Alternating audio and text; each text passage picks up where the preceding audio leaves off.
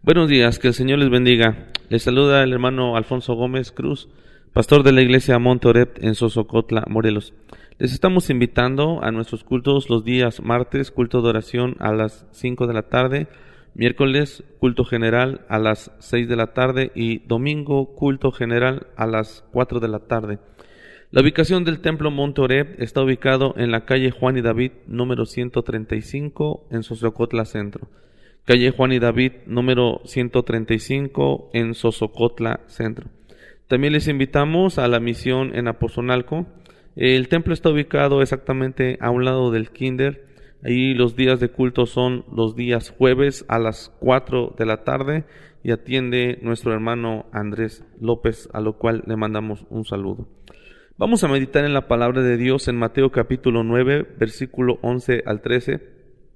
Dice así en el nombre de nuestro Señor y Salvador Jesucristo. Pasando Jesús de allí, vio a un hombre llamado Mateo que estaba sentado en el banco de los tributos públicos y le dijo, sígueme. Y se levantó y le siguió. Aconteció que estando él sentado a la mesa en la casa, he aquí que muchos publicanos y pecadores que habían venido se juntaron se sentaron juntamente a la mesa con Jesús y sus discípulos. Cuando vieron esto los fariseos dijeron a los discípulos, ¿por qué come vuestro maestro con los publicanos y pecadores? Al oír esto Jesús les dijo, los sanos no tienen necesidad de médico, sino los enfermos. El tema para esta mañana es el llamado más importante de la vida. Y estamos hablando de ese llamado que viene en primer lugar de parte de Dios.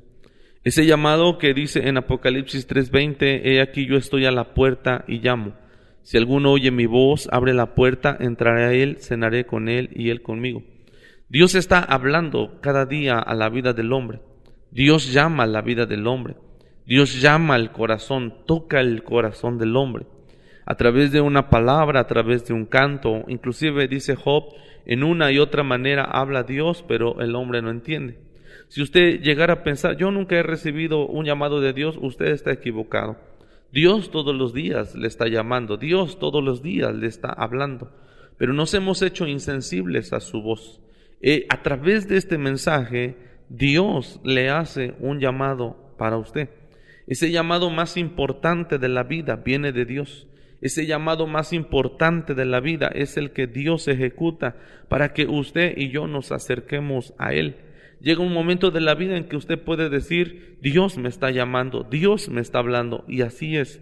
Dios llama al hombre, ese es el llamado más importante. En segundo lugar, cuando hablamos de este llamado más importante de la vida, queremos decir que no es para justos, sino para personas pecadoras. En el llamado a la salvación, Dios no llama a personas buenas solamente. Aquellos que dicen, yo no tengo pecado. Hay personas que dicen, yo soy bueno, yo no le hago mal a nadie, yo, yo no necesito pedirle perdón a Dios, yo no tengo absolutamente pecados. ¿Qué dice la Biblia acerca de esto? Primera carta de Juan, capítulo 1, versículo 8. Si decimos que no tenemos pecado, nos engañamos a nosotros mismos y la verdad no está en nosotros.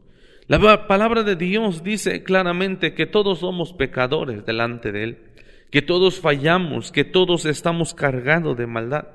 Es inconcebible para Dios que una persona pueda decir, yo nunca he pecado, yo necesito acercarme a Dios, yo soy una persona buena, yo doy todas mis limosnas, yo ayudo a la gente. Quiero decirle que si usted piensa así, usted se considera una persona buena, usted está muy lejos de la salvación de Dios.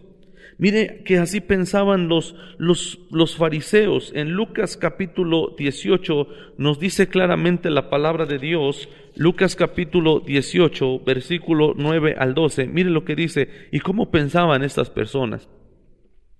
Lucas capítulo 18, versículo 9. A unos que confiaban en sí mismos como justos y menospreciaban a los otros, dijo también esta parábola. Dos hombres subieron al templo a orar, uno era fariseo y otro publicano. El fariseo puesto en pie oraba consigo mismo de esta manera, Dios te doy gracias porque no soy como los otros hombres, ladrones, injustos, adúlteros, ni aun como este publicano. Ayuno dos veces a la semana, doy diezmo de todo lo que gano. Mas el publicano estaba lejos, no quería ni aun alzar los ojos al cielo, sino que se golpeaba el pecho diciendo, Dios, sé propicio a mí, pecador. Este, había dos hombres que subieron al templo, dijo Jesús. Uno era fariseo y otro publicano. El publicano era el pecador.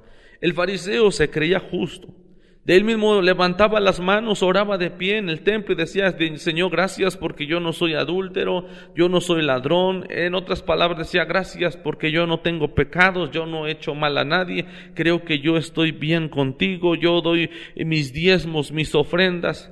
Pero había un hombre pecador que no se, no se atrevía a acercarse al templo, no se, no se atrevía a acercarse hacia adelante en el altar. Y él se daba golpes de pecho conociendo que era pecador, conociendo que había fallado y ofendido muchas veces a Dios y solamente alzaba su mirada. Bueno, él solamente se golpeaba el pecho y decía, Dios, sé propicio a mí, ten misericordia, yo soy pecador. Mucha gente cree que no necesita a Dios que no necesita alabarlo, que no necesita escuchar la palabra de Dios, que no necesita servirle, quizá porque tiene todo, porque se cree buena. Ellos están muy lejos de la salvación. El Evangelio no es para personas sanas. Es muy difícil que una persona cuando está sana llegue a las plantas de Dios. Y que una persona cuando no tiene problemas es muy difícil que busque a Dios.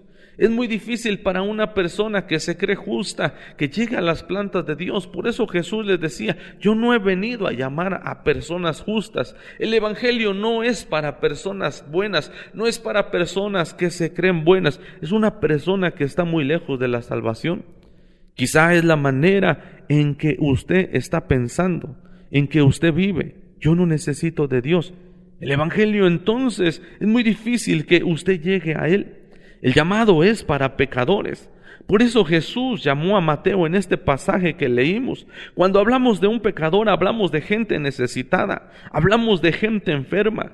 Fíjese que hay dos enfermedades, la, enfermedad del cuerpo y la enfermedad del alma. Mateo era un publicano necesitado de Dios. Mateo era un recaudador de impuestos del imperio romano. Mateo era un ladrón, corrupto y extorsionador. Era un, uno que traicionó aún al pueblo de Dios. Mateo era un publicano y era una persona totalmente adinerada que no necesitaba de Dios, según muchos lo consideran así. Pero fíjese que Dios llama a los pecadores.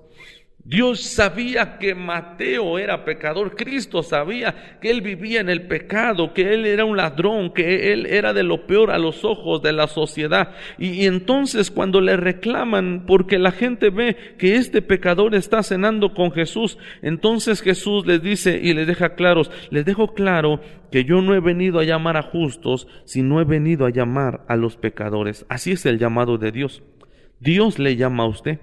Usted que se considera pecador, Usted que dice, yo soy de lo peor. Usted que dice, yo estoy enfermo del alma. Usted que dice, tengo una mente perversa, he hecho cosas malas, desagradables. Usted que ha pensado, yo no tengo perdón de Dios. Yo no merezco ir al templo. Yo no merezco ir a la iglesia. Quiero decirle que esta mañana Dios le hace un llamado especial y Dios dice, yo he venido a morir por los pecadores. Yo he venido a morir por ti y yo te puedo cambiar y yo te puedo perdonar y yo te puedo salvar porque la escritura dice claramente que Cristo vino a buscar y a salvar lo que se había perdido. El llamado de Dios es para personas pecadoras, no para personas justas. En tercer lugar, diremos que el llamado de Dios es a cambiar la vida del hombre para ser salvo. Cuando Dios llama a un hombre como en esta mañana lo está haciendo en su vida, Él lo está llamando para que usted se arrepienta de sus pecados para que usted se reconozca que es pecador, para que usted reconozca que ha ofendido a Dios y que necesita de Dios. También que usted cambie de vida por, la, por medio de una conversión. El cambio que Dios hace en la vida del hombre, la Biblia le llama la conversión, le llama el nuevo nacimiento, le llama la regeneración y es el acto en que el Espíritu Santo cambia la vida del hombre. Usted por su propia cuenta no puede cambiar de vida. Quiero decirle que solamente Dios puede cambiar su vida. Usted solamente tiene que renunciar a su pecado. Usted solamente tiene que venir esta mañana a Cristo y decirle, yo necesito de ti, yo necesito que me salves, yo me arrepiento de mis pecados, reconozco que te he fallado, transfórmame y entonces usted va a tener una vida nueva en Cristo Jesús. El llamado que Dios hace al hombre es ese llamado que Dios quiere que suceda en el hombre cosas grandes, cosas poderosas, donde usted pueda dejar el pecado, donde usted pueda dejar el vicio. Quiero decirle que si usted no encuentra la solución, usted ha buscado y no ha podido, quiero decirle que Dios es el único que puede cambiar su vida y Él le llama en esta tarde. La Biblia dice que cuando Dios, Cristo llamó a Mateo, Mateo dejó absolutamente todo Dejó el dinero, dejó el banco de los tributos, dejó su trabajo, dejó todo lo que le estorbaba para vivir una vida diferente en Cristo y Cristo cambió su vida cuando él estuvo dispuesto a dejar todo. Esta mañana el llamado es para usted y es de parte de Dios. No es casualidad que escuche este mensaje. Este llamado es para usted que es pecador. Este llamado es porque Cristo puede cambiar su vida.